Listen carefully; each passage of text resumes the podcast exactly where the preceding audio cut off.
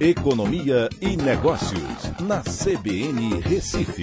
Oferecimento Cicred Recife e Seguros Unimed. Soluções em seguros e previdência complementar.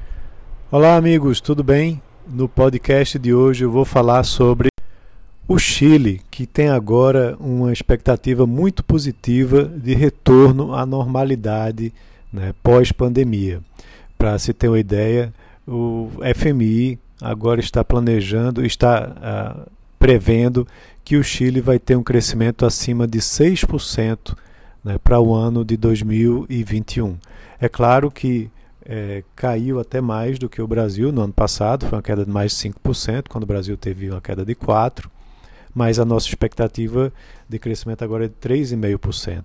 E o Chile deve retomar ainda esse ano ao nível pré-pandemia, enquanto que o Brasil talvez só no ano que vem, a depender do ritmo de vacinação. Uh, Para se ter uma ideia, 46,4% dos, dos chilenos já tomaram a primeira dose da vacina e 38,5% a segunda. Nesse ritmo, a meta do governo é atingir 80% dos chilenos eh, vacinados até o mês de junho. E houve muito planejamento. Né? Desde dezembro, que eles já haviam negociado com diversos fornecedores e já compraram mais de quatro vezes o total da população chilena.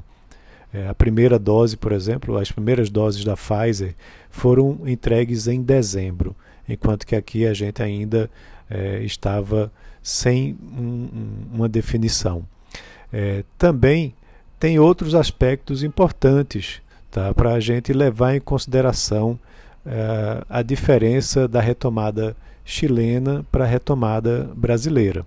É, para se ter uma ideia, tem aí três fatores importantes que vão fazer a diferença lá em relação aqui ao nosso país. É, primeiro, essa questão da vacinação antecipada, né, que permite uma liberação mais rápida da economia. É, segundo, a, o aquecimento do mercado de commodities, né, onde o cobre é o principal produto exportado pelo Chile né, e teve uma elevação aí de mais de 105% no seu preço em 12 meses, né, ajudando a animar bastante a economia chilena. Aqui no Brasil a gente também teve isso, né, com a soja, o minério de ferro, né, mas é, não representam tanto as nossas exportações como lá. É, um outro ponto importante também é a questão fiscal. É, o Chile, no final de 2019, sua dívida pública era de 27,9% do PIB, né, muito abaixo né, dos demais vizinhos aqui da América do Sul.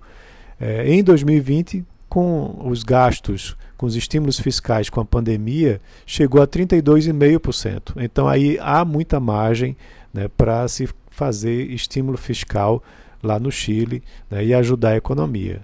Em comparação, aqui no Brasil, a gente tem é, tinha uma dívida de 74,3% no final de 2019 e saltou para 89,3% em 2020.